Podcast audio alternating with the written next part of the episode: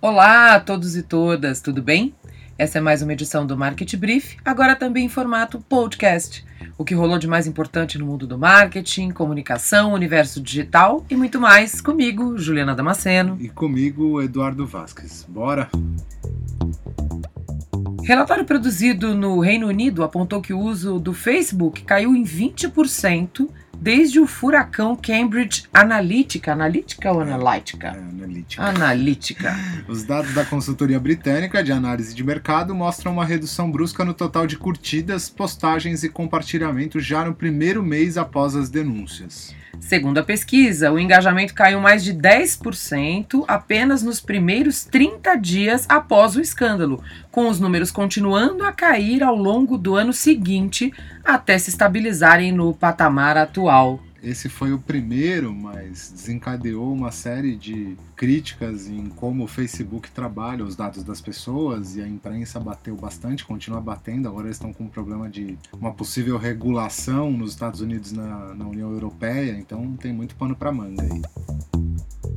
Ainda falando em gigantes, empresas de tecnologia como Facebook e Google podem ser forçadas a revelar quanto valem os dados de usuários individuais. É, um projeto de lei apresentado por dois senadores dos Estados Unidos exige transparência em uma época em que as empresas de tecnologia usam as informações das pessoas para gerar bilhões em receitas publicitárias. Com isso, os usuários receberiam, de acordo com a medida, um relatório a cada 90 dias sobre os tipos de informações coletadas pelas empresas e quanto valeria para elas.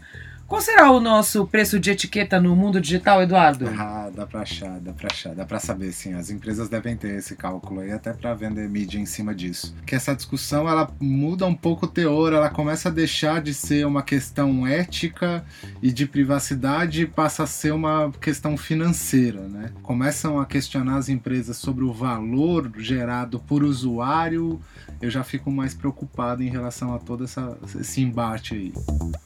Enquanto até as próprias empresas privadas cobram dos governos uma normatização, o presidente americano Donald Trump, sempre ele, criticou as ações antitrust da União Europeia contra as gigantes do tech. Segundo ele, os Estados Unidos é que deveriam ser responsáveis por essas ações. Ué! é, bate, assopra, sopra, bate. Enfim, ele também afirmou em entrevista que é constantemente perseguido pelas gigantes de tecnologia, especialmente pelo Twitter, ultimamente a sua principal plataforma de governo. Além disso, disse que o, o Google está tentando fraudar as próximas eleições no país. Nem o Google nem o Twitter responderam aos comentários de Trump.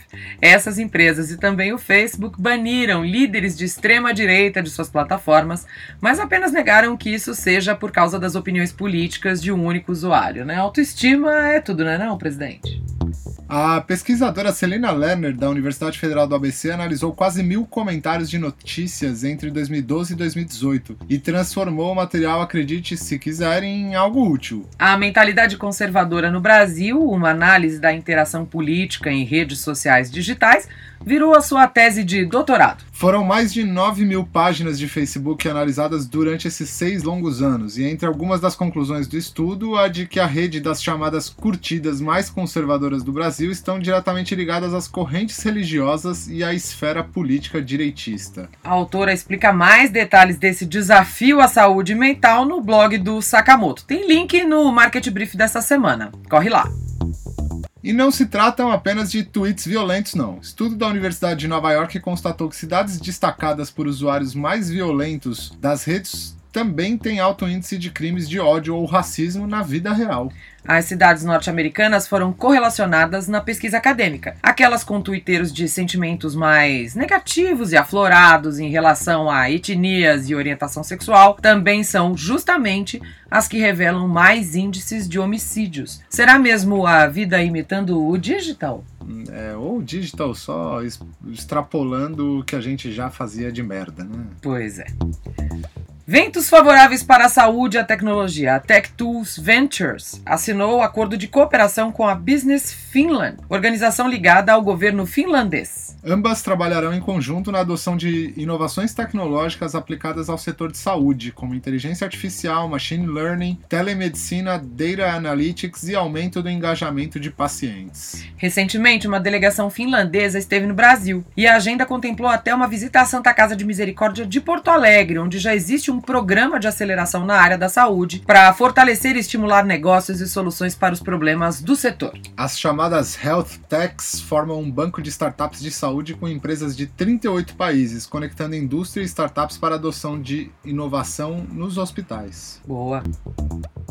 Para você que caiu de paraquedas nesse podcast e ainda não nos conhece, nosso boletim de notícias está disponível para o público em geral e é entregue todas as segundas-feiras pela manhã. A gente conta com uma base qualificada de quase 2 mil assinantes. A nossa proposta foi criada a partir da tendência de leituras mais rápidas, dinâmicas, com conteúdo organizado, diante da multiplicidade de meios, canais e dados. Movimentos que produziram uma enorme fragmentação da informação. A gente tem como desafio agora aumentar a base de assinantes com um público cada vez mais qualificado e enriquecer as informações para vocês e consolidar o serviço como uma plataforma de conteúdo relevante, ampliando a qualidade da nossa curadoria. Ajuda a gente, assina lá. www.marketbrief.com.br no seu e-mail semanal e grátis. Sem tempo para ler tudo? Bora acessar nosso canal Market Brief no SoundCloud para ouvir o resumão da semana com nossas lindas vozes no seu ouvidinho. Irresistível, meus amigos. Anda com dinheiro no bolso e saúde para dar e vender? Me empreste. Por favor, ou então que tal alugar um castelo pelo Airbnb e nos chamar para festinhas, né? Sim, meus amigos. A plataforma online para o aluguel de residências divulgou uma nova opção de luxo, em que é possível alugar ilhas privadas e até mesmo castelos medievais ou iglus. O novo catálogo, que surgiu após a empresa comprar a Luxury Retreats, uma companhia uhum. para hospedagens luxuosas, inclui 2 mil, 2 mil opções inéditas o preço mais barato por uma semana de hospedagem em uma residência de luxo sai por 54 mil reais na atual cotação. Mas esse valor pode chegar a quase 4 milhões de reais, o que dá ao usuário o direito de passar sete dias em uma ilha na Polinésia Francesa, incluindo a presença de um capitão de barco, um médico e até um coordenador de atividades recreativas. Mas quem é que tá podendo isso, Eduardo? Ah, aquele famoso 1% da população global. aquele 1% que a gente não é, conhece. Não, não, tá muito longe da nossa realidade.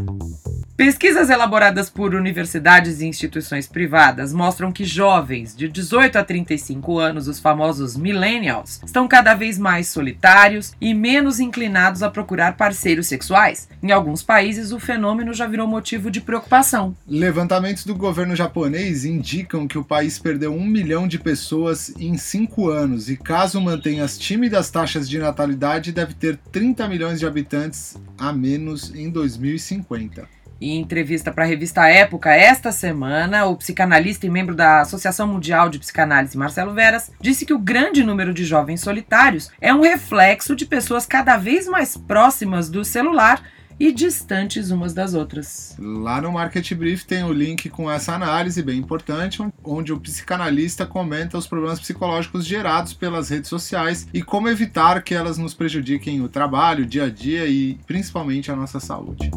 Para encerrar, falando de vida e arte, a Netflix não quer nem saber de ficção e assumiu essa semana atravessar uma grande mudança cultural. Uma das estratégias dos caras é justamente buscar cada vez mais a vida como ela é em suas produções. O executivo da Netflix, Diego Bunhal, será parente? Pediu por histórias insanas e contemporâneas que possam atravessar a rede, mesmo considerando os altos padrões de qualidade e investimento né, que os bons documentários exigem dos produtores e, claro, da própria plataforma. Para Buñuel, o objetivo é trabalhar com grandes diretores e ajudá-los a desenvolver suas histórias para que, eles, que elas ressoem globalmente e não mais regionalmente. Um ex-executivo do canal europeu Channel Plus, é, é. isso? Pode ser isso? Inclusive está se mudando para a França para ajudar a Netflix nessa tarefa. Dois a quatro projetos dos principais mercados da Europa serão selecionados dessa nova fase. Melhor para nós, né? Muito bom. E já que a gente falou em Netflix, podemos deixar com vocês a nossa humilde diquinha cultural da semana. Tô falando do Hip Hop Evolution, que resume em duas temporadas a história de um dos movimentos musicais e artísticos norte-americanos mais expressivos da nossa história moderna. Sim, a gente tá um pouco desatualizado. A segunda temporada é do final de 2018. Mas é tanta coisa para ver nessa plataforma que muitos itens incríveis e imperdíveis como esse acabam passando batido. Aliás, você também tem a sensação de que perde mais tempo procurando o que ver do que efetivamente assistindo algo. Pelo menos comigo isso é batata. Comigo toda vez que eu abro. De qualquer forma, os últimos episódios da série canadense original da HBO valem muito a pena, dão um panorama incrível dos pioneiros e também dos maiores nomes do hip hop em diferentes localidades e suas peculiaridades. Para cada região onde surgiu um MC talentoso, um produtor especial ou mesmo uma banda de grande sucesso, sempre tem uma grande história. Você diz MC? MC. MC, o Caetano Veloso, é. você. Fica aí então a nossa dica da semana: Hip Hop Evolution, segunda temporada, um baita registro histórico, vale até para quem nem é fã do estilo, como eu, por exemplo. Quando que vem a terceira temporada da Netflix, pelo amor do rap? Estamos de volta na semana que vem. Até lá, Edu, yo! Yo! Marketing.